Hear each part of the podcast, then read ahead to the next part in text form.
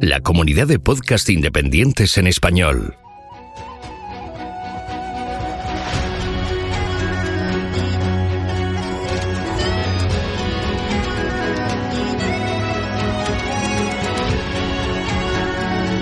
Estás escuchando Geocastaway, el podcast de geología y ciencias de la Tierra.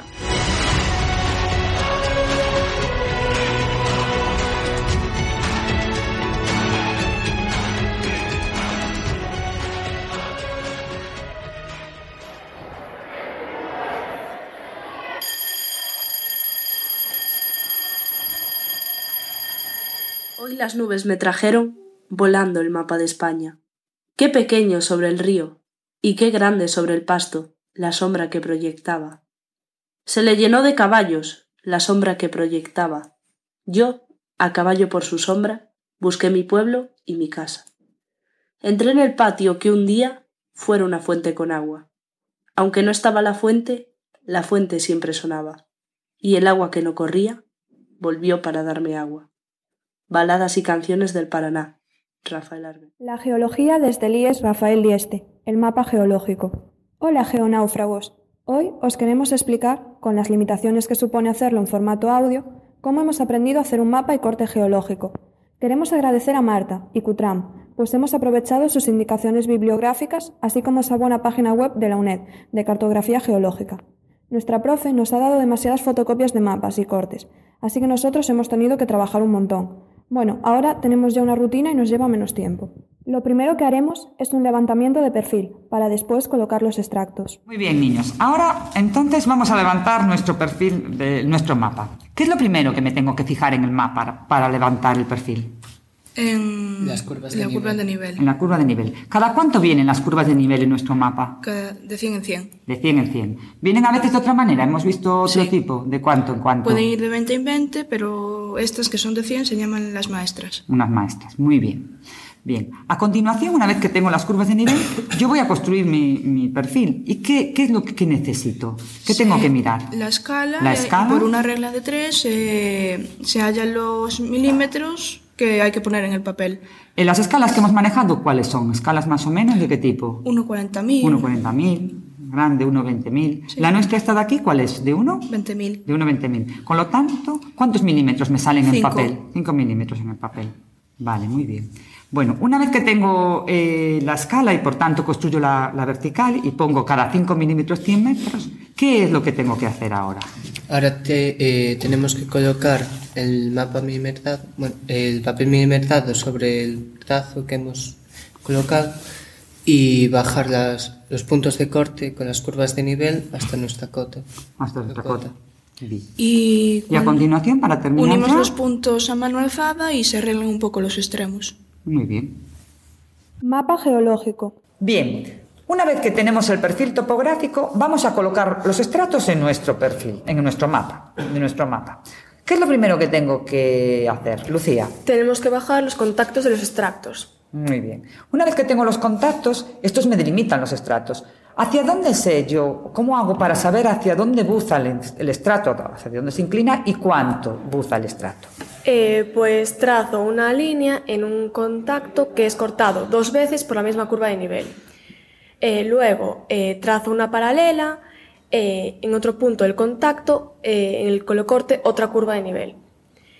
Sé hacia dónde buza porque buza de mayor a menor y calculo cuánto buza fijándome en la diferencia de valores de las dos curvas de niveles, que en este caso es de 100 metros, que en el mapa equivalería a 5 milímetros.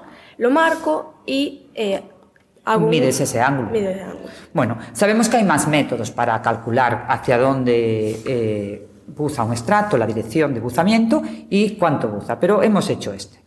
Muy bien. ¿Cuántas veces crees que en este mapa deberíamos de hacer este tipo de cuentas de líneas? En este, en este flanco, por lo menos, ¿eh? y en este lado del mapa. Por cierto, que no lo pregunté antes. Eh, esta repetición de capas que veo en el mapa, ¿qué es, David? ¿Qué crees que es? ¿Por qué se repiten las capas en un mapa? Porque hay una curva y está doblado el estrato. Porque hay un, hay un pliegue, ¿no? Exacto. Bien. Pliegue. Y si se repite, ¿qué le pasó al pliegue para que se vean todas las capas?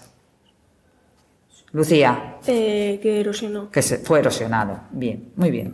Bueno, pues una vez que hemos realizado las cuentas, eh, las tenemos aquí, vemos cuánto buza el estrato hacia este pliegue hacia este lado y hacia este lado. Eh, a continuación, eh, ¿qué tengo que hacer? ¿Cómo tengo que bajar esas, esas cuentas en mi corte geológico, David? En un principio, si son paralelas los estratos a las curvas de nivel, se ponen en horizontal en el mapa. Muy bien. Y si son perpendiculares, se ponen en vertical. Bien. Por Y- cierto, en este mapa, estas líneas finas que hay aquí, ¿qué son? Fallas. Fallas, o sea, cuando en un mapa se ve finamente. desplazados. Estas un poco más gordochas que aparecen como tienen cuerpo, ¿qué son? Diques. Diques. ¿Nuestro corte pasa por las fallas? Eh, no. No, pero Por- sí que nos va a por un dique. atravesar un dique. Vale. Bien. ¿Cómo bajan los estratos? Eh, los bajo teniendo en cuenta el buzamiento, que ya lo he calculado antes, entonces ahora cojo un transportador, mido el ángulo y lo aplico en el papel milimetrado. Muy bien. Y entonces va con esa inclinación. Y luego el grosor de los estratos dependería de la potencia, que Que tenéis que tener cuidado, ya sabéis, ¿no? Tiene que conservar la potencia. Porque la potencia, ¿por qué aparece aquí la potencia en, en- en superficie mucho mayor que la que tiene aquí en, en debajo, o sea, en profundidad? Se ¿Cómo se llama- llama esta potencia techo-muro? ¿Cómo La hemos dicho? potencia- Potencia real. Potencia real. Y luego la otra sería potencia aparente, que puede ser más amplia y más ancha por, por laderas. O sea, por la que la ladera. Y que también hace que esa potencia aparente parezca, o sea, que el estrato tenga más potencia. ¿Tiene que ver con la inclinación del estrato?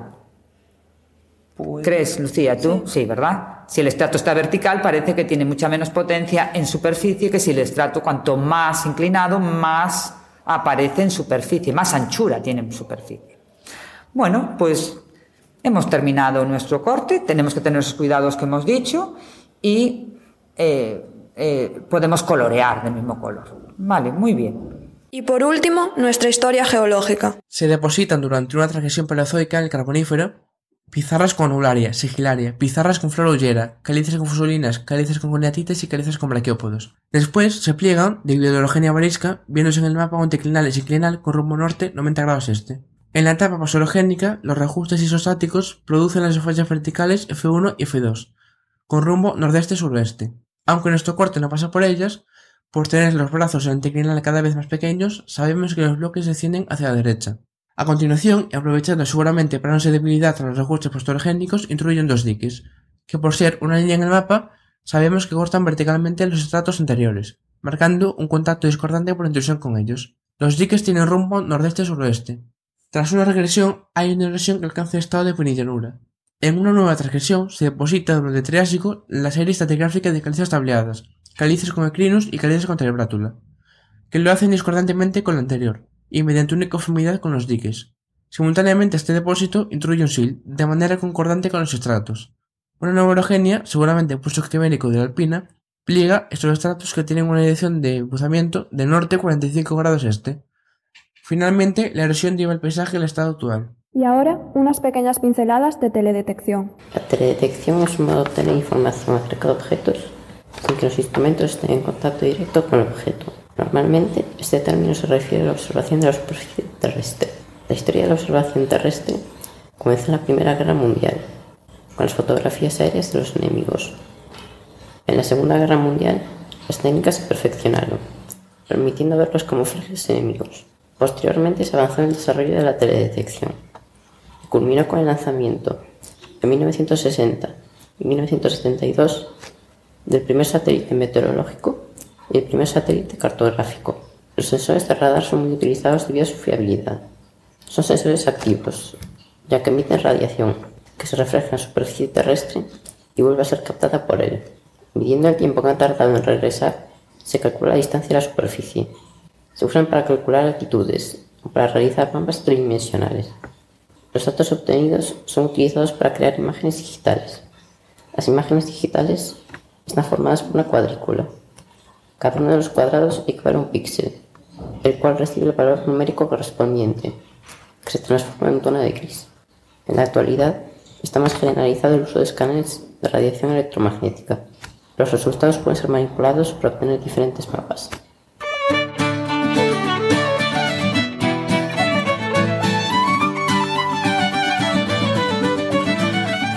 Envíanos tus comentarios, preguntas o sugerencias a geocastaway.gmail.com. Puedes escribirnos en nuestra web geocastaway.com. Búscanos en Facebook y en Twitter. Y escúchanos también a través de iTunes, Evox o Miro.